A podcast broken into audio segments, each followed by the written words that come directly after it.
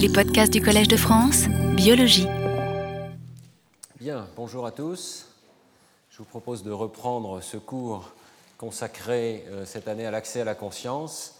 Et euh, dans le cours d'aujourd'hui, en tentant de rattraper un tout petit peu le retard que j'ai pris par rapport aux titres qui sont donnés euh, au départ, je vais vous parler des situations d'inattention, de ce qu'on appelle le goulot d'étranglement central et du rôle du cortex frontal dans l'accès à la conscience. Et dans le dernier cours, on reviendra à nouveau sur ce concept du rôle du cortex frontal et des applications à la pathologie cérébrale. Alors, euh, dans les cours précédents, nous avions vu qu'il était possible de commencer à établir une taxonomie encore très rudimentaire euh, des états conscients et non conscients. Dans un des cours du début, je vous avais montré qu'il était possible de faire des contrastes euh, encore très élémentaires en imagerie cérébrale entre des états où le sujet a accès à une information des états où il n'y a pas accès. On avait vu qu'un des tout premiers contrastes euh, en 2001 consistait à présenter des mots masqués ou des mots démasqués, et on pouvait euh, observer dans ce cas à la fois un très vaste réseau pariéto-frontal, comprenant plusieurs régions différentes et distantes, corrélées entre elles, et puis l'amplification d'une région locale, en l'occurrence la région de la forme visuelle des mots dans le cortex occipito-temporal gauche. Donc à la fois amplification et accès à un réseau supplémentaire. Et euh, dans un deuxième temps, nous avions vu que si le sujet n'orientait pas son attention vers les stimuli, des stimuli qui sont donc potentiellement visibles mais qui ne sont pas accédés, et il faut faire cette distinction entre visible et vu, hein. euh, des stimuli qui sont visibles mais qui ne sont pas accédés euh, peuvent donner lieu à cette amplification de l'activation dans les régions visuelles postérieures. Si on contraste donc un stimulus masqué versus un stimulus démasqué, et que dans les deux cas le sujet n'y fait pas attention, et euh, il fallait donc euh, distinguer donc, les effets d'activation eux-mêmes, qui restent confinés dans ce cas-là aux régions occipito-temporales, des effets d'amorçage qui peuvent se diffuser à l'ensemble euh, du réseau et qui suggèrent qu'on a là un stimulus qui est en quelque sorte préconscient, c'est le terme qu'on a utilisé, c'est-à-dire visible, potentiellement susceptible d'être accédé consciemment, mais qui à un instant donné ne l'est pas. Et dans la taxonomie qui vous est proposée, il y a donc trois états, des stimuli qui sont accédés et qui euh, gagnent accès à un réseau distribué dans lequel l'information peut être diffusée, des stimuli qui pourraient être accédés mais qui à un instant donné ne le sont pas, peut-être par exemple parce qu'ils sont bloqués par un autre stimulus qui est en train d'être traité consciemment, et enfin des stimuli subliminaux, et on réservera ce terme à des stimuli euh, qui n'ont pas la force suffisante parce qu'ils sont interrompus par exemple par un masque pour euh, donner lieu à cette ignition globale de l'espace euh, de travail. Alors cette taxonomie conduit immédiatement à une troisième catégorie de contrastes expérimentaux. Vous avez vu qu'ici on contraste, d'après la théorie, on contraste conscient versus subliminal. Dans cette condition-ci, euh, qui a causé beaucoup de confusion dans la littérature, on contraste préconscient versus subliminal, et donc probablement on n'est pas en train d'étudier en réalité l'accès conscient, mais simplement la visibilité sans conscience. Et euh, il doit donc exister un troisième état euh, qui est peut-être le meilleur contraste d'après cet embryon de théorie euh, pour étudier la conscience, c'est-à-dire la distinction entre des stimuli qui sont potentiellement de très haut niveau, qui sont visibles, mais dont l'un est accédé tandis que l'autre ne l'est pas. Alors c'est ce qu'on va voir aujourd'hui. il faut donc trouver des conditions qui permettent de faire ce type de contrastes minimaux on va voir que le clignement attentionnel, attentional blink en anglais, est une des conditions essentielles pour ce type d'étude. Euh, je vais simplement euh, revenir en une diapositive sur euh, ce qu'on appelle attention et la distinction entre sélection et accès dans le domaine de l'attention, parce que je crois que c'est un petit peu confus. Il est clair que ce qui fait la différence euh, à ce niveau-ci, c'est une forme d'attention. Le sujet va prêter attention au stimulus T1 et il ne va pas être capable simultanément de prêter attention au stimulus T2. Mais qu'est-ce qu'on veut dire exactement par attention? Ça reste une source de grande confusion et euh, je pense qu'on peut clarifier un petit peu la situation en s'appuyant sur cet article extrêmement récent que je vous recommande de Wang et collaborateurs dans JP General, qui euh, nous incite donc à distinguer un système de sélection et un système d'accès. Évidemment, dans ce cours, je vous parle du système d'accès à la conscience. Donc, euh, le système de sélection, nous en avons parlé l'an dernier dans le cours sur le traitement subliminal, est un processus non conscient. C'est lui qui va choisir parmi les objets qui sont présents dans la scène visuelle quelques-uns des objets qui va leur attribuer une pertinence pour les buts actuels de l'organisme et qui va donc créer une sorte de paysage de euh, pertinence distribuée sur l'ensemble des objets de la scène. C'est un processus non conscient, on l'a vu l'an dernier, parce qu'on peut montrer que euh, l'attention peut être déployée même si on ne voit pas les stimuli, que l'attention a un effet sur des stimuli qui restent subliminaux, euh, le travail euh, de Blandin et Nakache en particulier, et que des potentiels évoqués qui sont associés au déploiement de l'attention spatiale, comme la N2PC, peuvent tout à fait être déployés de façon non consciente et en réponse à des stimuli non conscients. Donc la sélection est un processus parallèle qui travaille à travers l'ensemble de la scène visuelle et largement non conscient. L'accès, par contre, euh, correspond à un processus d'entrée dans la conscience dans lequel une fraction du contenu euh, auquel on prête attention euh, gagne accès. Et là, il y a des limitations extrêmement fortes et un seul objet, essentiellement, va pouvoir rentrer dans le contenu de la conscience. je vous avais signalé que Wang a une théorie tout à fait particulière de ce qui peut être un contenu de la conscience, cette notion de carte booléenne. je ne reviens pas là-dessus, c'est une hypothèse plausible, mais tout le monde s'accorde à dire qu'il y a des restrictions extrêmement fortes sur l'accès. Donc il ne suffit pas d'avoir sélectionné des objets, il faut encore que l'un d'entre eux euh, gagne accès. Et euh, ça permet, je pense, cette distinction de clarifier un tout petit peu euh, les relations entre l'attention et la conscience. D'une certaine manière, l'attention, on peut dire qu'elle est la plupart du temps nécessaire à l'accès conscient, dans la mesure où la plupart du temps on a affaire à des stimuli qui sont très variés et il est nécessaire de sélectionner l'un d'entre eux pour l'accès à la conscience, mais euh, il faut bien voir que s'il y a un seul objet dans la scène visuelle, ou si celui-ci a une science à lui tout seul, ou peut-être ça peut être un objet auditif également, euh, pensez à la sirène des pompiers soudainement, eh bien il n'est pas nécessaire euh, d'avoir une sélection attentionnelle pour que cet objet gagne accès à la conscience. Et l'attention n'est pas suffisante non plus parce qu'il peut y avoir euh, plusieurs euh, objets qui nécessitent un accès et on va voir qu'à ce moment-là, euh, même s'il y a attention, un seul d'entre eux gagne accès à la conscience. Donc j'aime bien cette figure qui est proposée par Wang au début de son article qui montre un petit peu la différence entre les deux concepts. Voyez, si vous avez quatre objets dans chacune de ces scènes et la tâche qui vous est proposée, c'est de déterminer la forme des objets rouges. Alors, euh, sur l'axe vertical, vous avez la dimension de sélection qui est variée. Il est bien entendu plus facile de sélectionner des cibles pour cette tâche de déterminer la forme des objets rouges lorsque les objets rouges sont très différents des autres objets, par exemple parce que la couleur est extrêmement différente. Donc ici, la sélection est facile, ici, elle est rendue difficile par la similarité de la couleur. ça, la sélection est une opération non consciente qui va prendre en compte donc, la similarité des objets. Par contre, l'accès à l'information est plus difficile lorsqu'il y a deux objets à examiner que lorsqu'il y a un seul objet à examiner. Une fois que la sélection a été opérée, euh, l'accès, d'après euh, l'hypothèse de Wang, va euh, devoir se faire de façon sérielle. Et les données de John Duncan, déjà très anciennes, 1980, montrent effectivement qu'il est plus difficile d'accéder à deux objets que d'accéder à un seul. Alors, la tâche de clignement attentionnel que nous allons voir maintenant euh, révèle de façon extrêmement fine ses limites dans l'accès à l'information, même dans des conditions où la visibilité des stimuli est en fait tout à fait bonne. Qu'est-ce que c'est que le clignement attentionnel euh, C'est ce qui se produit lorsqu'on demande à un sujet d'accéder très rapidement, à des intervalles de temps assez brefs, à deux informations euh, successives la tâche au départ euh, telle qu'elle a été introduite, euh, notamment par Kim Shapiro et Jen Raymond, euh, est extrêmement simple. Vous avez par exemple une chaîne de chiffres qui s'affichent successivement sur l'écran, tous au même point, et à l'intérieur de cette série de chiffres, il y a des lettres qui sont vos cibles, et votre tâche consiste tout simplement à regarder cette série ces chiffres apparaissent, euh, et ces chiffres et ces lettres apparaissent l'un après l'autre, et à la fin de l'essai, euh, vous allez devoir rapporter quelles lettres ont été présentées, si des lettres ont été présentées. Donc ici, il s'agit de rapporter M et C.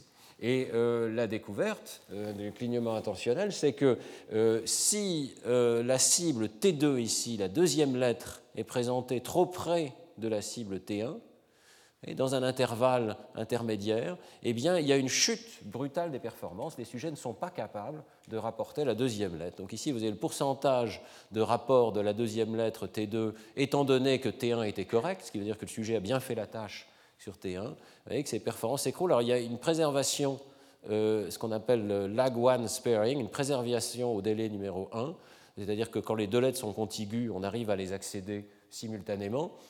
Mais ensuite, vous voyez qu'il y a une chute brutale des performances, qui suggère qu'on ne peut pas accéder simultanément ou quasi simultanément à des intervalles de temps brefs à euh, deux informations. ce clignement intentionnel euh, est un phénomène tout à fait euh, spectaculaire et qui peut être quantifié de façon extrêmement fine. Un article récent de Ed Wull avec Nancy Kanwisher et Neuenstein montre qu'on peut vraiment tirer des inférences assez fines sur ce qui se passe d'un point de vue strictement psychologique dans ce clignement intentionnel.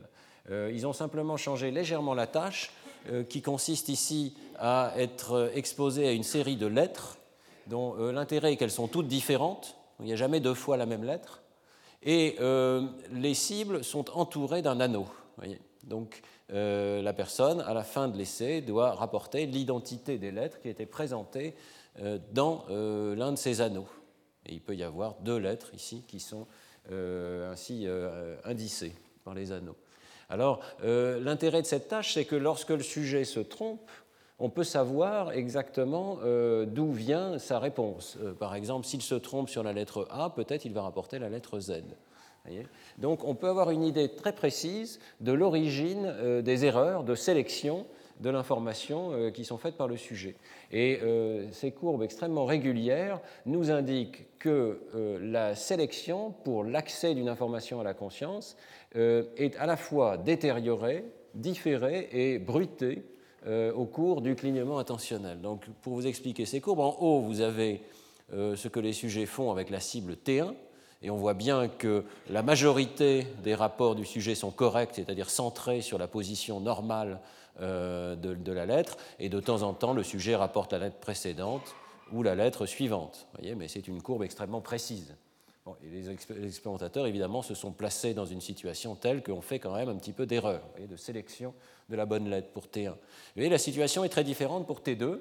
Ici, euh, chacune de ces courbes indique ce qui se passe à un délai particulier entre la lettre 1 et la lettre 2. Donc, par exemple, la courbe rouge indique un délai de une lettre. Alors, les points qui sont entourés en noir vous indiquent la performance correcte. Et là, on retrouve la courbe de clignement intentionnel. Vous voyez, donc euh, ici, c'est le, nombre de fois où le sujet a réussi à rapporter la lettre au délai 1, au délai 2, au délai 3, etc. Mais vous pouvez aussi regarder chacune de ces courbes comme donnant une indication sur l'origine des erreurs du sujet lorsqu'il se trompe. évidemment, il se trompe extrêmement souvent dans cette période de clignement intentionnel. Donc si vous regardez par exemple euh, la courbe euh, qui correspond au pic du clignement intentionnel, qui serait le SOA3 ici, un délai de 3 lettres entre T1 et T2, eh bien, vous voyez que les courbes se sont effondrées et le sujet rapporte la moitié du temps des lettres qui viennent d'avant et la moitié du temps des lettres qui viennent d'après. Il y a une sorte de gouffre de perception du sujet précisément au moment où il est occupé à euh, traiter la première lettre, probablement à la consolider en mémoire. Et donc vous voyez que les courbes se déplacent euh, en partie vers la droite, en partie vers la gauche, de manière à créer euh, ce gouffre de perception ou d'accès plutôt à euh, l'information pertinente sur la lettre. Donc, euh, ça se traduit par plusieurs mesures qu'utilisent Vull et Kanwisher. la performance diminue, ça on le voit très très bien. Les réponses sont repoussées en dehors de cet intervalle et la variance globale augmente. Et donc, vous voyez qu'au lieu d'avoir cette courbe extrêmement précise de perception de la lettre 1, on a des courbes qui sont diluées dans le temps et qui ne redeviennent précises que longtemps, longtemps, longtemps après la présentation de T1. Donc il y a un intervalle de temps bien précis pendant lequel, euh, si on s'engage dans la perception et la consolidation en mémoire d'un objet T1, eh on a une dilution considérable des performances sur un autre objet T2. Alors, euh, le cours d'aujourd'hui euh, consistera largement à vous rapporter plusieurs expériences d'imagerie cérébrale qui ont étudié les mécanismes euh, et les corrélats cérébraux de ce phénomène de clignement intentionnel. Mais la première chose dans le travail de thèse de Claire Sergent consistait à déterminer s'il s'agit bien effectivement d'une perte de conscience. Dans les expériences précédentes, il s'agit après tout d'une baisse des performances objectives du sujet. Hein. Il simplement n'arrive pas à rapporter la lettre. Mais rien ne nous dit qu'il a perdu conscience de la lettre ou que euh, peut-être il s'agit simplement d'un problème de mémoire, par exemple, de la lettre. Alors, nous avons essayé de mesurer le plus directement possible l'accès à la conscience au cours du clignement intentionnel. Et dans les expériences de comportement euh, de Claire Sergent, euh, la situation était la suivante. Comme on s'intéressait bien sûr à la perception des mots, la cible T2 était un mot en français, présenté au milieu de chaînes de caractères sans signification. Et la cible T1 T1 consistait à identifier cette chaîne de caractères qui était soit XOX, soit OXXO. donc une, tâche visuelle assez difficile. Euh, mais euh, l'innovation consistait surtout à poser à la fin de l'essai juste deux écrans après la présentation du mot T2, une question immédiate au sujet, euh, est-ce que vous avez vu ou pas le mot en question, le mot 5 dans cet exemple? Donc, de façon un petit peu inhabituelle, nous posions en premier la question qui portait sur l'item T2. Mais évidemment, au moment où T1 avait été présenté, le sujet avait dû s'engager dans la tâche sur T1. Euh, par ailleurs, euh, la question sur l'item T2 était directement une question de conscience. Est-ce que vous avez vu ou pas l'item? Et pour quantifier finement ce fait, on utilisait une échelle un curseur que le sujet pouvait déplacer euh, en lui disant le côté gauche de l'échelle doit être utilisé euh, si vraiment vous n'avez rien vu du tout, vous pensez qu'il n'y avait pas de mots. Euh, vous utilisez le côté droit de l'échelle si vous pensez qu'il y avait tout à fait un mot qui était extrêmement lisible, et vous pouvez utiliser toutes les étapes intermédiaires. Par exemple, la position du milieu consisterait à dire que vous n'êtes pas certain s'il y avait un mot ou pas, vous avez peut-être vu des fragments, etc. donc une quantification de l'introspection vous savez que c'est une méthode, euh, j'ai insisté là-dessus, qui devient de plus en plus importante. On ne peut pas étudier euh, la conscience sans avoir une mesure introspective de la part du sujet. donc ensuite seulement, le sujet rapportait ce qu'il avait pu percevoir de la cible T1. Alors les résultats, évidemment, bien entendu, on faisait varier le délai hein, entre la cible T1 et la cible T2, le nombre d'écrans intermédiaires qui étaient présentés. Euh, donc, euh, voici les résultats comportementaux. D'abord, on voit très bien un clignement attentionnel sur euh, la visibilité moyenne. Donc, ce que vous avez ici sur l'axe vertical, c'est la visibilité moyenne des sujets, la position moyenne du curseur, en fonction du délai entre T1 et T2. Et vous voyez bien qu'il y a à nouveau une fenêtre temporelle, à peu près trois écrans. Alors, les écrans ici étaient de 86 millisecondes, donc ça fait à peu près 250 millisecondes, un pic de décroissance de la visibilité des stimuli. Euh, le plus intéressant, c'est la distribution des réponses du sujet. Donc ici, vous avez les positions du curseur. Les positions les plus élevées correspondent aux réponses j'ai vu le mot, et vous voyez que les sujets les utilisent très souvent. On voit le clignement intentionnel dans la mesure où, en fonction du délai entre T1 et T2, vous voyez qu'il y a une baisse des, euh, réponses j'ai vu parfaitement le stimulus. Et ce qui est particulièrement intéressant, c'est que presque toutes ces réponses sont transférées dans la catégorie la plus basse. Voyez c'est-à-dire que le sujet ne dit pas juste j'ai mal vu le mot, mais euh, il dit euh, de façon très ferme il n'y avait pas de mot. Dans un certain nombre d'essais, euh, l'illusion est complète, le sujet ne parvient pas à déterminer qu'il y avait effectivement un mot qui était présent sur l'écran. Nous avons modélisé ces réponses, vous voyez que ça c'est la courbe que je viens de vous montrer, la distribution des réponses du sujet, et on peut, pardon c'est le modèle, mais on peut donc obtenir un excellent modèle des réponses du sujet en mélangeant deux distributions la distribution qui est les réponses du sujet euh, lorsque euh, le mot T2 est effectivement absent, il n'y a pas de mot du tout. Alors évidemment, le sujet utilise les positions les plus à gauche du curseur, comme on lui a demandé, et euh, une autre distribution qui correspond aux réponses du sujet lorsque la cible T2 est effectivement présente, mais que le délai est long et donc il la voit pratiquement à tous les coups. Vous voyez il n'y a pas de réponse pas vue, ou presque pas de réponse pas vue. Donc vous voyez que si on mélange ces deux conditions, tout vu ou euh, rien à voir, eh bien, on obtient une bonne caractérisation de la perception du sujet euh, dans la situation de clignement attentionnel où un mot est effectivement présent, mais dans un grand nombre d'essais, il n'est pas vu du tout. Ce qui est intéressant, c'est que par exemple à lag 3, ici, vous avez une distribution bimodale. Euh, ce que ça signifie, c'est que le même stimulus exact est tantôt perçu, tantôt non perçu, de façon extrêmement catégorique, comme si vraiment le système basculait dans l'un de deux états possibles. Hein. Euh, tout ou rien. Et euh, c'est évidemment cette condition-là qu'on va du coup utiliser en imagerie. C'est peut-être le meilleur contrôle qu'on puisse imaginer, puisque cette fois-ci, le stimulus est absolument constant. Donc, euh, Claire Sergent, dans sa thèse, est passée ensuite à l'imagerie. Et je m'excuse, c'est une vieille diapositive, c'est marqué en présentation. Ce travail a été publié dans Nature Neuroscience en 2005. Vous voyez qu'on a changé minimalement les conditions de présentation. On a essayé de se réduire à ce qu'on appelle un paradigme de clignement attentionnel minimal, c'est-à-dire qu'il y a juste T1 suivi d'un masque, T2 suivi de deux masques ici, Et pour aider un petit peu le sujet, on lui signalait le moment de la perception de T2, un petit peu comme dans l'expérience plus récente de Vullekan-Wischer, à l'aide de euh, ces euh, carrés ici blancs qui lui disent très précisément quand le mot euh, peut être présenté. Mais évidemment, de temps en temps, il n'y avait pas de mot. Et donc, même tâche, identique de la part des sujets. Alors, les résultats comportementaux, je passe très vite parce qu'ils ont répliqué essentiellement ce qu'on avait trouvé auparavant. simplement pour que vous compreniez bien, donc à long délai ou à court délai, si le sujet ne fait pas la tâche sur T1, les stimuli sont visibles.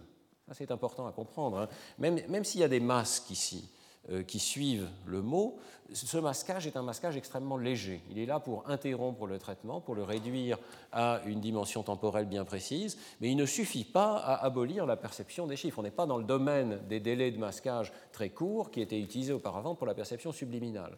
Donc si le sujet ne fait pas la tâche sur T1, et il y avait des blocs, on lui disait faites attention simplement au mot qui va survenir, ne faites pas attention à ce premier objet, eh bien dans ce cas-là, le sujet rapporte qu'il voit très bien euh, la, cible et le curseur est placé dans la position de visibilité, disons, élevée ou maximale. Vous voyez qu'il y a un tout petit peu de distraction à délai court, mais néanmoins, la plupart des essais sont classifiés comme vus. Dès que le sujet est engagé dans la tâche sur T1, y compris à long délai, mais surtout à court délai, évidemment, vous voyez apparaître donc euh, ces réponses pas vues, euh, ces réponses dans lesquelles le sujet utilise vraiment la position la plus extrême pour dire, de mon point de vue, il n'y avait pas de mots dans cette série de, stimuli. Alors, ça a permis évidemment de distinguer deux sortes d'essais, je reviendrai là-dessus après, mais d'un point de vue un peu catégoriel, comme ça, on peut dire il y a les essais pas vus et les essais vus. Euh, Ensuite, évidemment, l'enregistrement des potentiels évoqués a permis de suivre le décours temporel de l'activité cérébrale au cours euh, de cette présentation d'un stimulus T2. Et euh, ce que vous allez voir maintenant, ce sont des soustractions, c'est-à-dire qu'on on est intéressé par l'activité évoquée par un stimulus T2 lorsqu'il n'est pas vu et lorsqu'il est vu, mais dans les deux cas, on veut soustraire l'activité évoquée par les masques et par le stimulus T1, par tout le contexte, et donc on soustrait les essais où T2 est absent. On a donc mot présent versus mot absent, quand il est euh, pas vu et quand il est vu. Puis vous avez la soustraction des soustractions ici. Alors, euh, j'espère que ce film va fonctionner. C'est donc la topographie des potentiels évoqués à la surface du scalp. Euh, de façon conventionnelle, l'avant de la tête est ici. Je vais essayer d'arrêter le film pour que vous puissiez voir. Voilà. L'avant de la tête est en haut, l'arrière de la tête est en bas, la gauche, la droite. Et ici, j'ai arrêté le film précisément au moment de ce qu'on appelle l'onde P1, euh, donc, euh, qui est associé à un traitement dans les aires extrastriées du cortex visuel. On voit bien que ça vient de l'arrière de la tête, des régions occipitales ici. Et vous voyez qu'il n'y a pas de différence à ce moment entre les essais vus et les essais pas vus. Si on continue le film, on voit apparaître une onde qu'on appelle N1, qui a tendance à être euh, latéralisée du côté gauche, hein, et jusqu'à pratiquement 200 millisecondes. Ici, j'ai arrêté le film un peu trop tard, mais vous avez sans doute vu qu'il n'y avait pratiquement pas de différence D'ailleurs, c'est encore le cas ici entre euh, les stimuli vus et les stimuli pas vus. C'est extrêmement intéressant parce que quelques centaines de millisecondes plus tard, on va arrêter le sujet, on va lui demander de rapporter sa perception. Et dans les essais de gauche, il va dire il n'y avait pas de mots, je n'ai pas vu de mots.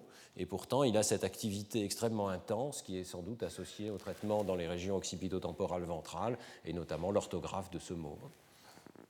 C'est quelques euh, dizaines de millisecondes plus tard que survient la divergence entre ces deux types d'essais. Vous allez voir qu'elle prend une forme extrêmement rapide et euh, donc euh, faites bien attention. Vous voyez que très vite, il y a des ondes qui deviennent beaucoup plus intenses au niveau de la N2 ici, dans les essais où le, sujet rapporte avoir vu le stimulus.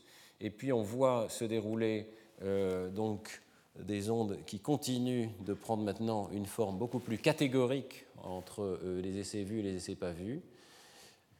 Je, on voit ensuite un phénomène qui est assez intéressant, c'est ce qu'on appelle l'onde N400.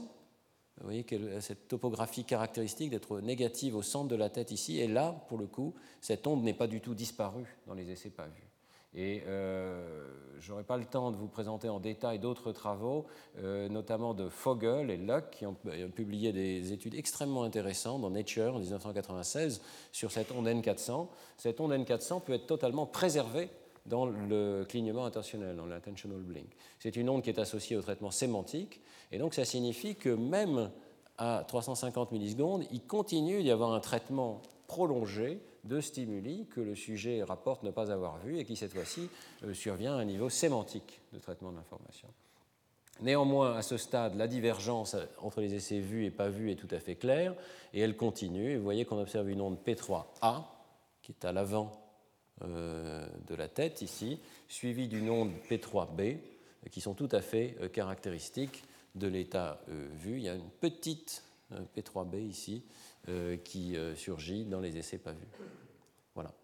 Alors, ce déroulement temporel de l'information, d'abord, si vous vous souvenez des cours précédents, correspond tout à fait, hein, corrobore ce qu'on a pu voir dans d'autres situations de contraste conscient-non conscient, c'est-à-dire une préservation des ondes précoces dans les essais non conscients, une divergence tardive et un phénomène particulièrement divergent au niveau de l'onde P3. Il est corroboré également par toute une série de travaux, et notamment les travaux de Kranziok, euh, qui euh, ont montré également le même type de phénomène. Voici euh, une représentation donc en résumé de ce qu'on a pu observer. P1, N1 strictement identique entre vu et pas vu, avec une origine au niveau des sources cérébrales telles qu'on peut l'inférer avec des logiciels de reconstruction de l'activité sur le cortex, donc au niveau des aires extrastriées occipitales et ici occipito-temporales. Hein. Divergence soudaine vers 276, 300 et plus tard 400, 500 millisecondes. Vous voyez toute une série d'événements qui se mettent à diverger très rapidement et pratiquement tout ou rien entre l'état vu et l'état pas vu. Et alors, si, on regarde les sources associées, vous voyez que le tout début correspond à l'entrée en activation des régions du cortex frontal inférieur gauche ici, avec toujours ce grain de sel qui est que ce sont des localisations imprécises, rendues imprécises par la technique elle-même, qui est cette technique de potentiel évoqué. Et vous voyez que l'activation est à la fois dans le cortex temporal et dans le cortex frontal. Et ensuite, euh, il y a vraiment une invasion des régions bilatérales du cortex frontal au niveau de la P3A et de la P3B, avec un retour également vers les régions postérieures. Et simplement ne pas oublier que pendant ce temps-là, le traitement non conscient, tardif, peut continuer avec cette onde N400 pour mieux comprendre encore ce qui se passe, je vais vous montrer maintenant le film qu'avait pu réaliser Claire Sergent sur la base de la reconstruction de l'activité cérébrale euh, donc sur la surface du cortex. Donc là, cette fois-ci, vous avez un hémisphère gauche, un hémisphère droit, une vue ventrale du cortex dans la condition pas vue, toujours en soustrayant euh, les situations où le mot n'est pas présent, et dans la situation vue. Ah, excusez-moi, on va dérouler le film. Et vous allez voir qu'on voit extrêmement bien l'entrée en activité des régions occipitales du cortex. Voilà. Si j'arrête à 100 millisecondes ici, donc vous avez les bases cérébrales de l'onde P1, hein, qui sont absolument indistinguables entre ces deux conditions. Vous avez une progression de l'activation dans les régions ventrales du cortex occipito-temporal. Je pense qu'il y a une diffusion excessive de l'activation dans ce modèle de source. Hein. C'est typique des potentiels évoqués, mais l'activation réelle doit être probablement plus ventrale ici. Et puis, très vite, vous allez voir, donc, après cette progression au sein du lobe temporal, une divergence de l'activation. On commence à voir ici les prémices d'une activation du cortex frontal inférieur gauche qui devient tout à fait manifeste et avec une différence vraiment importante ici entre les deux conditions. Et euh, si on continue le film, vous allez voir qu'on euh, arrive à une activation très intense des régions donc frontales gauche, diffuse, avec euh, amplification des régions du cortex temporal, et euh, ce qui n'empêche pas que le cortex temporal, notamment au moment du pic de cette onde N400, là, reste extrêmement actif dans la condition de non-conscience. Ce qui est intéressant, c'est que l'activation est confinée, en quelque sorte, aux régions temporales dans ce modèle des sources, alors qu'ici, elle existe également dans le lobe temporal, et donc il y a une N400 dans les deux cas, hein. mais euh, vous voyez qu'il y a des régions supplémentaires du cortex frontal et du cortex pariétal qui ont été activés. Pardon, vous n'avez pas vu la fin du film, je suis allé trop vite, alors je remonte la, totalité du film, donc on va revoir le début. Donc l'onde P1, l'onde N1, N170, et euh, toujours pas de différence entre les deux conditions. Et maintenant, on va voir cette divergence donc importante, beaucoup plus d'activité notamment dans l'hémisphère gauche ici pour cette cible qui est un mot, hein, une activation qui envahit les régions frontales gauches, qui reste beaucoup plus durable, qui est bilatérale dans les régions frontales inférieures ici, et avec une réactivation des régions postérieures euh, occipito-temporales. Tous ces phénomènes tardifs n'existe que dans la condition consciente et corrobore tout à fait ce qu'on a pu voir avec le masquage dans les cours précédents. Donc euh, le modèle des sources nous permet d'avoir une idée du déroulement temporel dans certaines régions, toujours à prendre avec un, petit peu de, distance, hein. mais on voit par exemple que dans les régions temporales, si on prend une source ici temporale moyenne, eh bien, il y a une activation initialement identique, jusque vers 200 millisecondes, et ensuite une divergence assez nette des essais vus par rapport aux essais pas vus, avec quand même des courbes qui ne sont pas parfaitement débruitées ici, mais néanmoins vous voyez bien cette amplification de l'activité, et euh, l'accès aux régions préfrontales, frontale inférieure, frontale dorsolatéral et même singulaire antérieure ici, qui lui est tout à fait tout ou rien, presque tout ou rien. Il y a un petit peu d'activité ici dans la condition non consciente, mais il y a une divergence extrêmement forte. Alors, vous allez me dire, cette divergence entre essais vus et essais pas vus peut être due au fait que vous avez imposé arbitrairement euh, une distinction entre euh, des essais vus et des essais pas vus, alors qu'en réalité, la réponse du sujet est continue sur son curseur.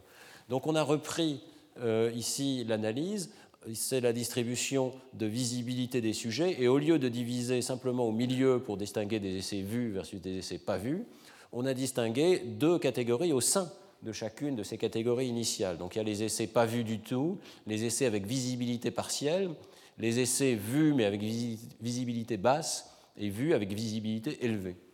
Cette analyse permet de voir qu'en réalité, il y a réellement euh, une distinction catégorique qui se produit dans euh, le cerveau du sujet. D'abord, les ondes initiales. Bon, évidemment, en subdivisant en catégories, on a augmenté un petit peu le bruit dans les données, mais vous voyez bien que, par exemple, l'onde N1 ici est extrêmement stable, strictement consciente, indépendante de ce que rapporte le sujet. Par contre, qu'au niveau de la N2, on a une distinction beaucoup plus continue ce phénomène a l'air de refléter assez finement la visibilité du sujet, mais de façon continue ici. Et dès les ondes suivantes, vous voyez ici, au niveau de 300 millisecondes, 436 millisecondes, vous avez des distinctions qui sont absolument catégoriques, presque exactement catégoriques. C'est-à-dire que les deux états vus se distinguent très nettement des deux états pas vus. Donc il faut essayer d'imaginer, quand on parle d'un phénomène tout ou rien, je pense qu'il faut euh, relativiser ce terme tout ou rien, qui est, juste euh, de façon euh, globale, mais il faut tenir compte du fait que nous avons affaire ici à un système physique qui met un certain temps pour diverger entre ces états euh, hauts et ces états bas, ces états vus et ces états pas vus. La période entre 200 et 300 millisecondes a l'air de correspondre à une période de transition dans laquelle ce système physique diverge. Et ensuite, évidemment, on voit ce phénomène tout ou rien. alors, les causes du clignement intentionnel. Je vous ai dit, cette perte de visibilité ne survient que si le sujet est engagé dans la tâche sur T1. Donc il faut qu'il soit absorbé par une première tâche pour que la visibilité euh, diminue sur la deuxième. Alors on peut aller voir également avec les potentiels évoqués qu'est-ce que ça change d'engager le sujet dans la tâche sur T1. Donc ici ce que vous voyez, c'est par rapport euh, à l'apparition de la cible T1, le déroulement des potentiels évoqués dans la différence entre faire la tâche sur T1 ou ne pas la faire. Alors le stimulus est identique, mais le sujet, suivant les instructions, doit faire ou ne pas faire la tâche sur T1. Vous voyez que euh, les ondes précoces changent peu, elles peuvent être éventuellement un petit peu amplifiées, mais c'est surtout à partir de la N2 vers 230 euh, ici millisecondes, puis P3A, P3B, qu'on voit des différences majeures. Autrement dit, les mêmes ondes qui montraient une différence sur T2 entre vue et pas vue sont celles qui montrent une différence euh, lorsqu'on s'engage ou qu'on ne s'engage pas dans une tâche sur T1. On peut mettre les deux en rapport. Vous voyez, donc ici, vous avez le début de T1. On ne choisit que les essais critiques où il y a euh, donc euh, ce délai de 250 millisecondes, environ 280 millisecondes ici entre T1 et T2.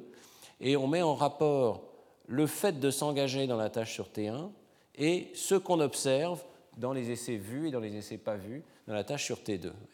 Les différences se ressemblent énormément c'est la même séquence d'activités qui se déclenche pour exécuter une tâche sur T1 et pour prendre conscience de euh, la cible sur T2. Alors du coup, on peut regarder où se produit la collision entre les deux tâches. Et on voit qu'au moment où va se produire cette divergence critique vers 200-300 millisecondes entre les essais vus et pas vus sur T2, eh bien c'est le moment où le sujet est engagé globalement avec euh, cette onde P3B élicité par euh, le stimulus T1. Donc on dirait qu'il y a une collision entre le fait d'être engagé de façon durable dans une tâche sur T1 qui produit cette onde P3B, qui est associée à une activation distribuée qui implique le cortex frontal, et euh, la possibilité ou non de prendre conscience d'un stimulus T2. Il y a une sorte de phénomène d'exclusion. Alors on a pu le voir de façon un petit peu plus directe ici en revenant aux essais individuels, et c'est le dernier graphe que je vous montrerai de cette expérience. Ici, euh, on voit donc 1000 essais individuels qui ont été triés par le score de visibilité rapporté par le sujet. notre distinction entre vu et pas vu, ici un petit peu arbitraire, est au milieu, et, euh, mais les essais ont été triés individuellement, et les couleurs, cette fois-ci, représentent le voltage. Vous voyez, rouge, ça signifie des voltages positifs. Ici, vous êtes sur des électrodes centrales, et vous voyez donc l'onde P300, et vous voyez très très bien qu'il y a une première onde P300 qui est évoquée par la cible T1, et si le sujet rapporte voir les stimuli, eh bien vous avez une deuxième onde P300, et deux phénomènes, ou bien un seul pratiquement, avec un petit peu de bruit, ou peut-être une petite P300 dans certains essais. Sur une autre électrode, on voit bien ici l'onde N2, et alors on voit que cette onde N2 progresse de façon plus continue, et qu'elle survient précisément dans la fin de l'onde P3B évoquée par le premier stimulus. Et la dernière analyse un peu intéressante qu'on peut faire, c'est de montrer qu'en fait, dès le traitement de T1, il y a déjà une différence qui va prédire si le sujet voit ou ne voit pas les stimuli. si vous regardez attentivement ici, euh, on a l'impression que dans les essais pas vus, la euh, P300 se concentre plutôt sur la partie tardive de euh, cette fenêtre temporelle, alors qu'ici, elle est nettement plus concentrée sur la partie précoce. Alors on ne sait pas pourquoi c'est comme ça, mais il semble qu'il y ait une euh, concentration différente de la difficulté de traitement de T1 et que ce soit précisément dans les essais vus que cette concentration se produit maximalement au début de la fenêtre. Et on a pu montrer avec Claire Sergent qu'il y avait effectivement une interaction significative entre la partie précoce et la partie tardive de cette fenêtre temporelle, cette fois-ci sur T1, et euh, la création d'une invisibilité sur T2. Je m'excuse si c'est un petit peu euh, difficile à comprendre, mais en réalité, euh, concrètement, c'est très simple. Il y a des fluctuations dans euh, la capacité de traiter la première cible vite ou lentement, avec efficacité ou moins d'efficacité. Ce sont des fluctuations normales dans le traitement de T1, qui se reflètent par exemple dans le fait que le temps de réaction à une cible est, euh, éminemment variable. Sa distribution peut aller euh, de, mettons, 400 à 700 millisecondes. Il peut y avoir une variance de l'ordre de plusieurs centaines de millisecondes.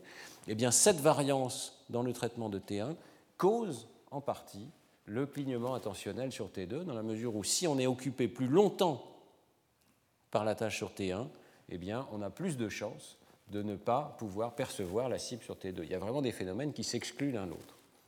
Alors, on va voir euh, plus tard qu'on euh, peut le montrer très directement euh, par des expériences de, psychologie cognitive. Mais je vais y revenir dans un instant. je voudrais simplement consolider ce que je vous ai présenté sur la base des potentiels évoqués par d'autres expériences qui, elles, ont utilisé des techniques spatialement plus précises. La première d'entre elles, c'est une expérience d'IRM fonctionnelle de Marois et collaborateurs dans Neuron en 2004 qui ont euh, montrait qu'effectivement, euh, il y avait des réseaux pariétofrontaux à l'origine de cette différence entre percevoir ou ne pas percevoir devant le clignement intentionnel. Euh, ils ont utilisé l'IRM fonctionnel et donc ils sont retombés sur un contraste qui est tout à fait classique pour les études de perception en IRM, qui est le contraste entre visage et maison, voyez, visage et lieu plutôt. Euh, visage et lieu activent des régions très différentes du cortex euh, visuel euh, occipito-temporal, avec une région des visages qui est dans la partie plus latérale du cortex fusiforme et une autre région para-hippocampique qui s'intéresse au lieu.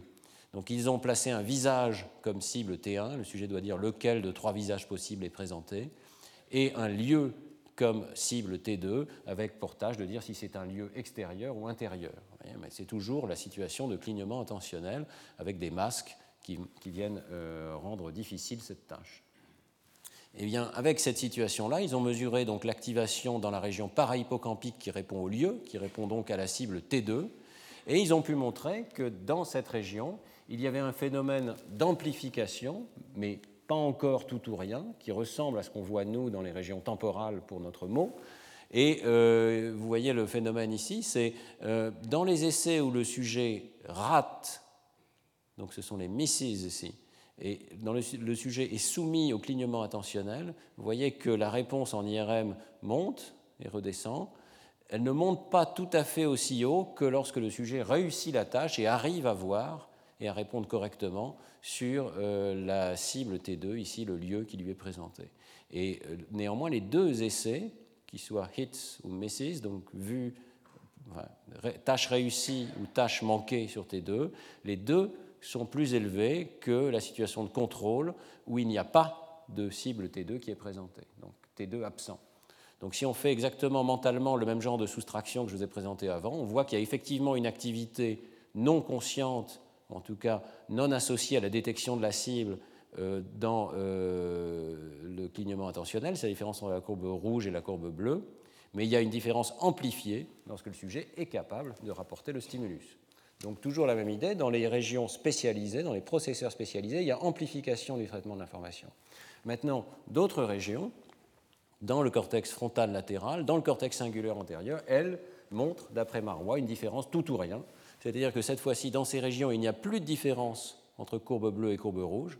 C'est-à-dire que euh, lorsque le sujet ne parvient pas à extraire la cible T2, euh, il n'y a plus aucun effet de cette cible T2, il n'y a plus de différence entre cible présente ou cible absente. Par contre, lorsque le sujet parvient à détecter la cible T2, c'est la courbe verte, vous avez une activation beaucoup plus ample et qui dure jusqu'à la fin de l'essai. Cette expérience est pleine d'astuces expérimentales qui permettent d'amplifier parce qu'évidemment ces événements sont extrêmement courts et c'est difficile de les voir en IRM fonctionnel, mais en particulier ici il y a de longs délais et la réponse du sujet survient après un long délai à la fin de l'essai, ce qui permet d'avoir cette amplification, je pense, de l'activation et qui permet de la rendre détectable en IRM fonctionnel. Donc des régions du cortex frontal s'attachent à T2 uniquement lorsque T2 n'est pas soumis au clignement intentionnel. Le réseau est extrêmement proche donc, de celui qu'on peut voir avec nos potentiels évoqués. Troisième expérience, une expérience qui cette fois-ci combine les deux euh, résolutions, à la fois spatiale et temporelle, avec la magnétoencéphalographie, et qui présente aussi l'intérêt d'analyser la synchronisation des régions cérébrales au cours de ce phénomène de clignement intentionnel.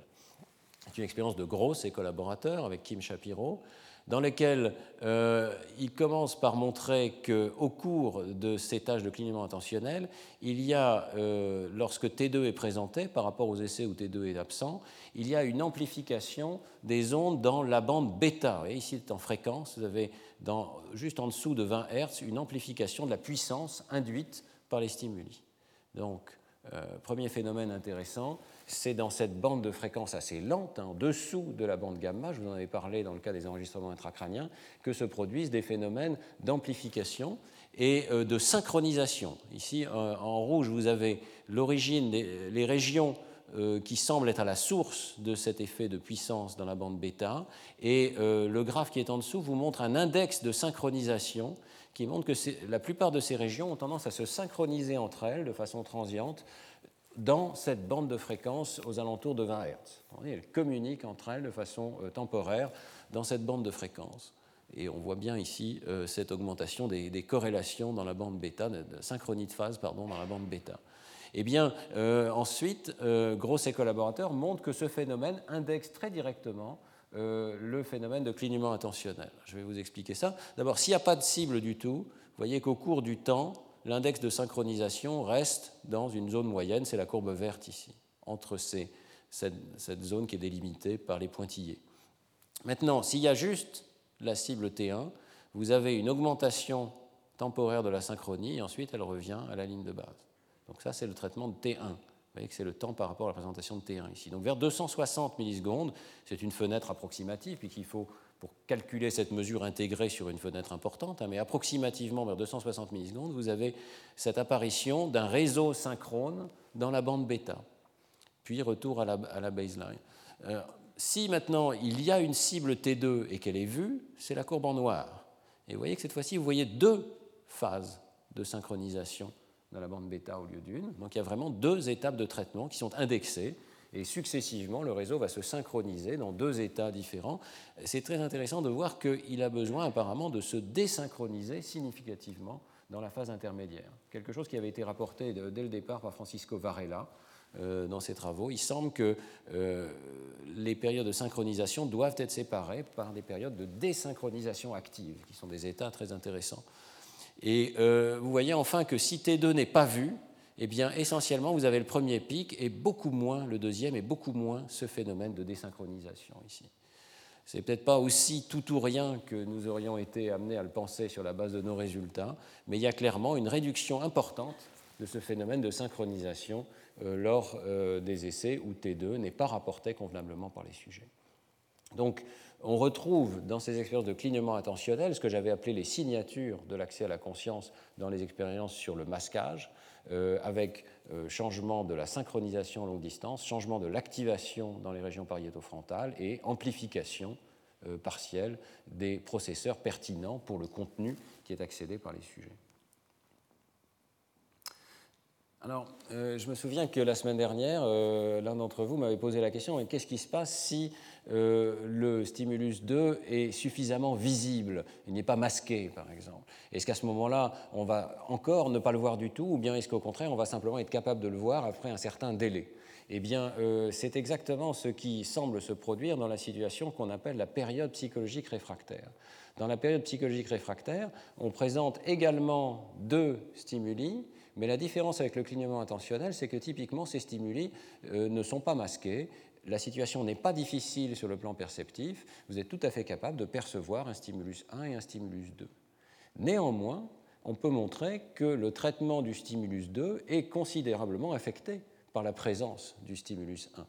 Et euh, en fait, il y a un ralentissement très important du traitement euh, du stimulus 2. C'est ça qui a été appelé, c'est une terminologie un petit peu ancienne, période psychologique réfractaire. C'est-à-dire qu'il y, a une sorte de phénomène réfractaire euh, lié au fait que quand on est engagé dans une tâche sur T1, une deuxième tâche doit être différée. Alors pour vous expliquer un petit peu ce phénomène, je reviens en arrière dans les diapos ici.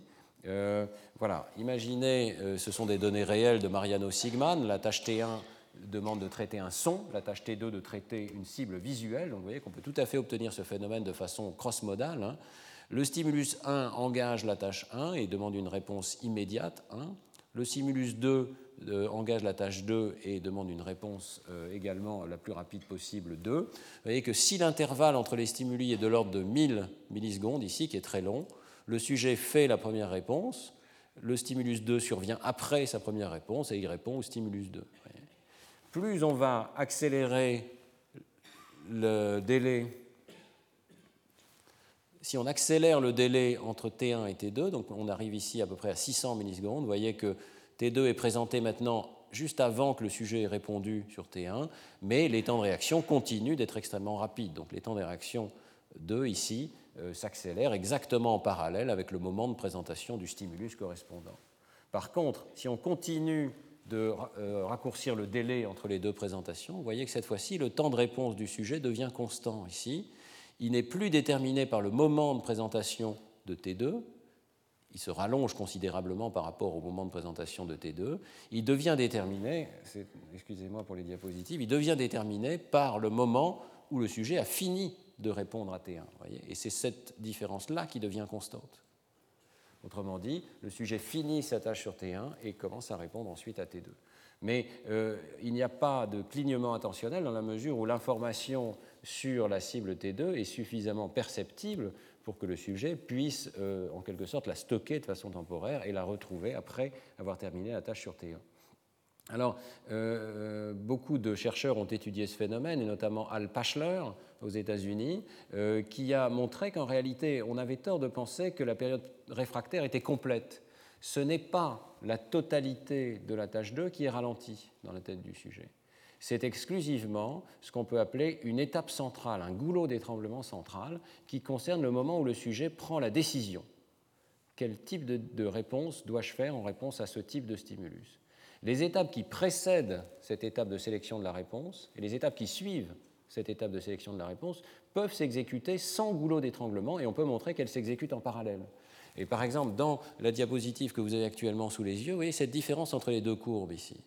Elle correspond à une variable qui affecte le temps de réponse 2, qui était en l'occurrence une variable euh, perceptive, la notation qui était utilisée pour représenter un chiffre, chiffre arabe ou mot. C'est plus long de lire un mot que de lire un chiffre arabe, et donc la courbe en pointillé correspond à la lecture du mot. Donc la tâche 2 était ralentie par ce facteur-là, mais très intéressant, ce ralentissement disparaît dans les délais les plus courts. Pourquoi est-ce qu'il disparaît? Parce que l'analyse du stimulus, est-ce que c'est un mot, est-ce que c'est un chiffre, quel chiffre, quel mot, cette analyse-là se produit en parallèle avec la tâche numéro 1. Et donc ce délai ici disparaît parce qu'il est absorbé en quelque sorte par le moment où le sujet est engagé dans la tâche 1. Pendant que le sujet fait la tâche 1, son cerveau est aussi en train de calculer la perception de euh, la tâche numéro 2. Mais l'étape centrale, elle, est complètement ralentie. Alors, il y a énormément de données qui valident euh, cette interprétation et qui suggèrent que euh, c'est une partie seulement, mais une partie évidemment cruciale de la tâche qui est ralentie dans la période psychologique réfractaire. Par ailleurs, d'autres données suggèrent qu'il y a vraiment un lien extrêmement étroit entre ces deux phénomènes que sont le clignement attentionnel d'une part et la période psychologique réfractaire d'autre part. Et on peut passer de façon très fine de l'une à l'autre. Je vais vous montrer juste deux données qui vont dans ce sens. La première, c'est euh, qu'est-ce qui se passe lorsque on prend un paradigme de clignement intentionnel, mais on demande au sujet de répondre immédiatement à la première cible, comme dans le paradigme de période psychologique réfractaire. Pour bien comprendre les différences, dans les deux cas, vous avez des stimuli qui s'échelonnent dans le temps, mais euh, une des différences majeures, c'est que dans la tâche de euh, clignement intentionnel, vous n'avez pas de temps de réaction, vous attendez la fin de l'essai et le sujet rapporte quelle lettre il a vue. Donc vous n'avez pas accès au temps qu'il a mis pour traiter l'information. Dans la période psychologique réfractaire, typiquement, vous demandez au sujet de répondre immédiatement à chacune des cibles, en cliquant sur des boutons, et donc vous avez le temps de réaction. Si vous importez cette euh, propriété-là dans la tâche de clignement intentionnel, vous obtenez ce qu'a fait euh, Pierre Jolicoeur, c'est-à-dire demander au sujet de répondre immédiatement à T1, obtenir un temps de réaction, et ensuite regarder si le sujet est capable de percevoir et de rapporter T2 quelle était la lettre qui était présentée comme T2. Alors, vous retrouvez ici donc la mesure de performance sur le stimulus T2, qui peut être très élevé à délai long et qui s'écroule au délai court. Donc ça, c'est le clignement intentionnel. Donc on voit que faire faire la tâche immédiatement au sujet ne change rien, toujours un clignement intentionnel, mais c'est beaucoup mieux que ça, puisque les différentes courbes ici correspondent à la vitesse avec laquelle le sujet a réalisé la première tâche c'est la même première tâche, mais d'un essai à l'autre, il y a des fluctuations dans la vitesse de réponse. Et ici, elles ont été divisées en quatre quartiles, voyez. Le quartile le plus rapide, aux alentours de 400 millisecondes, puis un petit peu plus lent, 487, 557 et 674 de médiane des temps de réponse dans ces différents quartiles. Et vous voyez que ça a un effet majeur sur le clignement intentionnel. Ça module le clignement intentionnel. Plus vous mettez de temps à répondre à la tâche 1, simplement par hasard, on ne sait pas très bien pourquoi, mais il y a ces fluctuations dans le temps de réaction.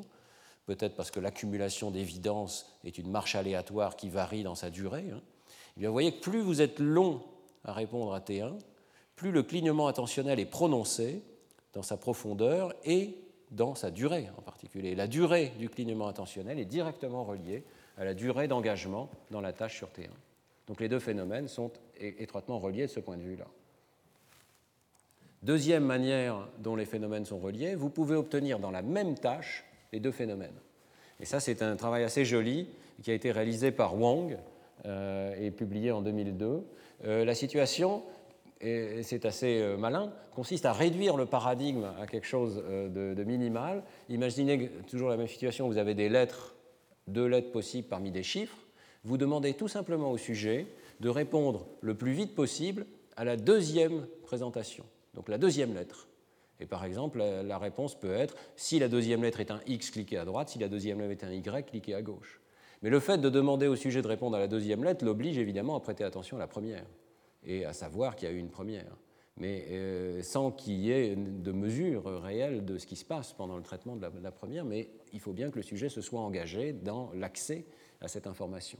Alors, dans ces conditions, Wong montre qu'on reproduit les deux phénomènes. Si les conditions sont correctes, euh, on observe d'abord que les performances, donc ici c'est le taux de bonne réponse, pardon, c'est le taux euh, d'erreur euh, dans la situation, donc dans la réponse à cette deuxième lettre.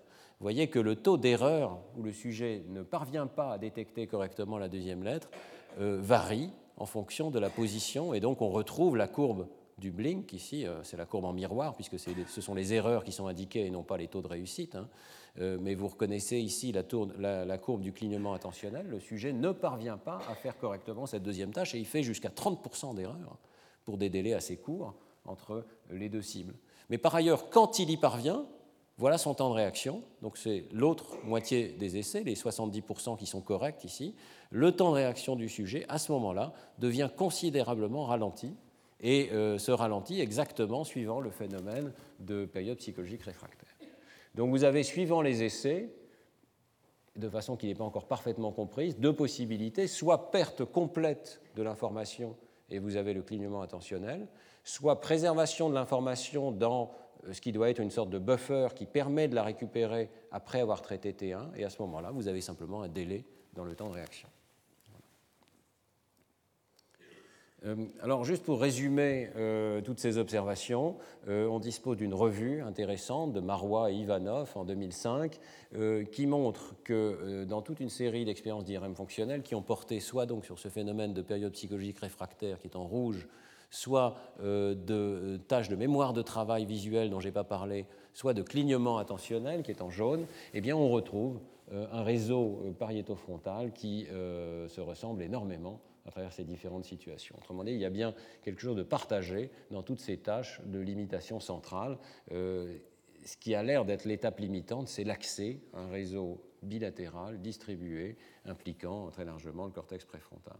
Euh, et comme je l'ai dit, seule l'étape de décision centrale est limitante. Alors, je n'aurai pas le temps de vous parler des travaux qui ont été menés par Mariano Sigman au laboratoire, mais pour ceux d'entre vous que ça intéresse, vous pouvez aller voir. Euh, les travaux de Mariano Sigman montrent effectivement qu'on peut prouver que ce réseau pariétofrontal est différé dans le temps euh, lorsqu'il y a le phénomène de période psychologique réfractaire. On pense souvent que l'IRM fonctionnel n'a pas la précision suffisante pour mesurer les informations dans le temps. Eh bien, euh, Mariano Sigman a trouvé une astuce euh, pour euh, prouver qu'en fait, on pouvait mesurer des délais d'activation de l'ordre de quelques centaines de millisecondes en IRM fonctionnel. Donc l'IRM fonctionnel n'est pas dépourvu d'informations temporelles. Et lorsqu'on fait cette mesure dans la période psychologique réfractaire, on peut montrer qu'effectivement, ce réseau pariétofrontal montre le délai qui est prédit. Et euh, un travail similaire de Dux et Marois euh, montre effectivement qu'il y a un délai qui se produit lors de la période psychologique réfractaire, précisément dans ce réseau, alors que d'autres régions cérébrales ne sont pas différées. Vous voyez, ça c'est très important à comprendre. Ce n'est pas l'ensemble du cerveau qui peut faire une seule chose à la fois bien entendu, toutes les aires perceptives euh, et les aires motrices également sont capables de réaliser des opérations en parallèle. Une très large part du traitement visuel de l'information se produit en parallèle à travers l'ensemble de la scène. Et de la même manière, le traitement auditif se produit en parallèle du traitement visuel. Et tout ça, on peut le voir dans ces expériences. Euh, deux cibles simultanées à ce niveau perceptif sont traitées en parallèle. Il n'y a pas de limite centrale. Il n'y a pas de limite, euh, je veux dire, dans cette dans ce traitement perceptif périphérique. La limite est centrale. La limite se situe au moment où euh, une information est sélectionnée et euh, une décision doit être prise concernant cette information. Voilà, alors je voulais conclure en soulignant que ce réseau pariétofrontal semble être engagé dans toute une série de situations, évidemment. Et il faut s'attendre, si on a affaire à un système de diffusion générale de l'information à ce que ce système soit utilisé dans une série de tâches euh, extrêmement différentes, mais qui toutes sollicitent euh, une sorte d'effort mental pour extraire l'information et euh, l'associer à des réponses possibles. Alors, dans, dans, un travail déjà ancien avec Jean-Pierre Changeux, nous avions simulé une partie de ce concept de réseau euh, global neuronal, d'espace de travail neuronal global, et euh, nous avions montré qu'il pouvait jouer un rôle particulièrement important dans les tâches non routinières. Euh, c'est facile à comprendre parce qu'évidemment, toutes les situations qui sont routinisées peuvent faire appel à des chaînes de traitement spécialisées, perceptives, motrices, sans qu'il soit nécessaire de faire appel à euh, un système d'aiguillage central. En quelque sorte, l'information s'aiguille d'elle-même. Et euh, nous étions amenés donc dans ce modèle à postuler que c'est uniquement lorsqu'il s'agit de euh, créer un appariement entre des stimuli et des réponses non routiniers, nouveaux, qui va à l'encontre de ce qui a été appris auparavant, qu'il euh, va y avoir engagement de l'espace de travail global. Et ces simulations le montraient assez bien ici. Donc on engageait un réseau de neurones dans une tâche routinière, numéro 1, une tâche routinière numéro 2. Vous voyez qu'il n'y a pas à ce moment-là de décharge forte des unités de l'espace de travail dans le réseau. Ces unités entraient en activité spécifiquement lorsqu'on introduisait une troisième tâche qui allait à l'encontre des précédentes, qui demandait donc chez un sujet humain un effort particulier pour aller à l'encontre de la situation routinière. Et là, on voyait une étape de recherche caractérisée par une activité très intense de ces unités de l'espace de travail, mais fluctuante d'un essai à l'autre, correspond à la recherche d'une solution pour la tâche, puis stabilisation d'un état qui permet de réaliser la tâche de façon correcte, et ensuite, vous voyez donc l'exécution avec effort de la tâche qui s'accompagne d'activités très intenses de ces unités de l'espace de travail, et enfin, progressivement, la routinisation elle-même de cette tâche nouvelle qui est transférée dans euh, les processeurs modulaires, qui fait qu'il n'est plus nécessaire d'avoir une activation permanente de l'espace de travail, et donc il va y avoir un transfert possible et euh, l'utilisation de l'espace de travail pour des tâches nouvelles, mais euh, avec cette caractéristique particulière que dès que le réseau fait une erreur, à ce moment-là, il y a réactivation de cet espace de travail global. Et donc, après une erreur, on observe euh, une réactivation de ces unités. Eh bien, tous ces phénomènes euh, peuvent être utilisés simplement pour introduire ce qui a été observé dans la littérature, c'est-à-dire que le réseau pariéto, frontaux, singulaire euh, que je vous ai décrit a tendance à être euh, mobilisé dès que la situation n'est plus routinière, avec une correspondance assez bonne entre ces trois types de situations. D'abord, lorsque le sujet est dans une phase de recherche active d'une solution à une tâche par rapport à une situation de routine, eh bien, euh, on voit très nettement ce réseau émerger. Euh, c'était le cas, par exemple, dans le travail de Claire Landman au laboratoire, qui avait utilisé une sorte de tâche de mastermind et qui avait montré que la durée d'activation de ce réseau est exactement prédite par la durée de résolution du problème. Dès que le sujet a résolu le problème qu'il cherche à résoudre, eh bien l'activation va s'écrouler soudainement et donc le moment où cette activation s'écroule indexe très finement le moment où le sujet passe dans une situation de routine et a fini de résoudre son problème mental. Deuxième situation, euh, cette correspondance entre routine, euh, des moments où la tâche n'est pas entraînée et des moments où la tâche est entraînée et devient routinière, donc la situation de routinisation, eh bien, là encore, on pourrait citer de très nombreux travaux hein, qui montrent que les activations de ce réseau euh, pariéto-fronto-singulaire diminuent euh, et disparaissent complètement au cours de la routinisation. Euh, j'ai choisi ici ce travail de Dux et collaborateurs qui montre qu'effectivement, dans une situation de double tâche, il y a réduction de l'activation, euh, pas disparition totale. Il y a toujours ce phénomène de période psychologique réfractaire. Hein, il ne disparaît pas complètement, mais lorsqu'il diminue, l'activité correspondante diminue, notamment dans cette région ici du cortex frontal inférieur gauche. Et puis troisième euh, contraste pertinent, les situations où le sujet font des erreurs, euh, qui a été étudié dans un certain nombre d'articles d'IRM fonctionnel également de potentiel évoqué.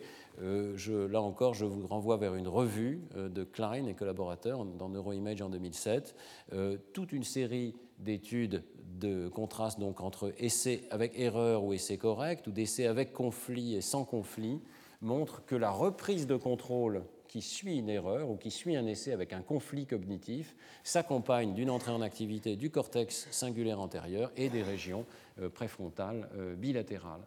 Donc euh, il y a une convergence assez forte entre toutes ces situations. Évidemment, toutes ces situations font appel à ce qu'on appelle l'attention exécutive, euh, et donc, il n'est pas toujours facile de dire on a isolé une étape d'accès conscient à l'information par opposition à l'utilisation de cette information dans une tâche cognitive ultérieure. C'est une distinction qui n'est peut-être même pas totalement pertinente, puisqu'on accède à l'information parce que cette information va être utile pour la suite de la tâche cognitive. Néanmoins, dans euh, le cours de la semaine prochaine, euh, je crois que je vais m'arrêter là pour aujourd'hui, mais je vous montrerai qu'il est possible de trouver des situations où on peut montrer que le cortex frontal joue un rôle pertinent, même dans la phase d'accès elle-même à l'information sensorielle. Donc, euh, ce n'est pas juste l'utilisation de l'information, c'est la prise de conscience elle-même de l'information, même visuelle, qui euh, est dépendante, euh, en partie en tout cas, de l'accès à ces régions du cortex préfrontal. Donc, pour aujourd'hui, je crois que je m'arrête là, en vous laissant avec l'idée qu'il y a dans notre cerveau, évidemment, un parallélisme massif, c'est ça qui caractérise la compétence extraordinaire du cerveau, mais aussi, à une étape centrale, une limitation extrême, une limitation qui est bien plus importante que la sérialité qu'on peut observer dans les ordinateurs, par exemple, d'aujourd'hui, parce que cette sérialité dans le cerveau humain, vous l'avez vu, est à l'échelle de la centaine de millisecondes. C'est-à-dire qu'une opération qui nous mobilise consciemment nous ralentit de plusieurs centaines de millisecondes pour d'autres tâches. Et on ne peut pas exécuter simultanément plusieurs de ces tâches dites centrales. Donc c'est une limitation extrêmement importante et euh, je pense que je vais repousser ça au cours de l'année prochaine, mais nous verrons également que cette limitation est vraiment une limite de conscience. C'est-à-dire que non seulement vous êtes ralenti pour la performance de tâches doubles, mais votre conscience même qu'il y a une deuxième tâche à exécuter et que cette deuxième tâche est en attente, qu'il y a un stimulus qui est en train d'attendre, eh bien, cette conscience même est abolie. Vous, vous n'avez pas conscience, lorsque vous êtes concentré sur une première tâche, que euh, la deuxième euh, est en train d'être mise en attente. Il y a donc vraiment là un système qui, de mon point de vue en tout cas, joue un rôle tout à fait central dans euh, ce qu'on appelle la prise de conscience ou l'accès à la conscience. Je vous remercie de, de votre attention.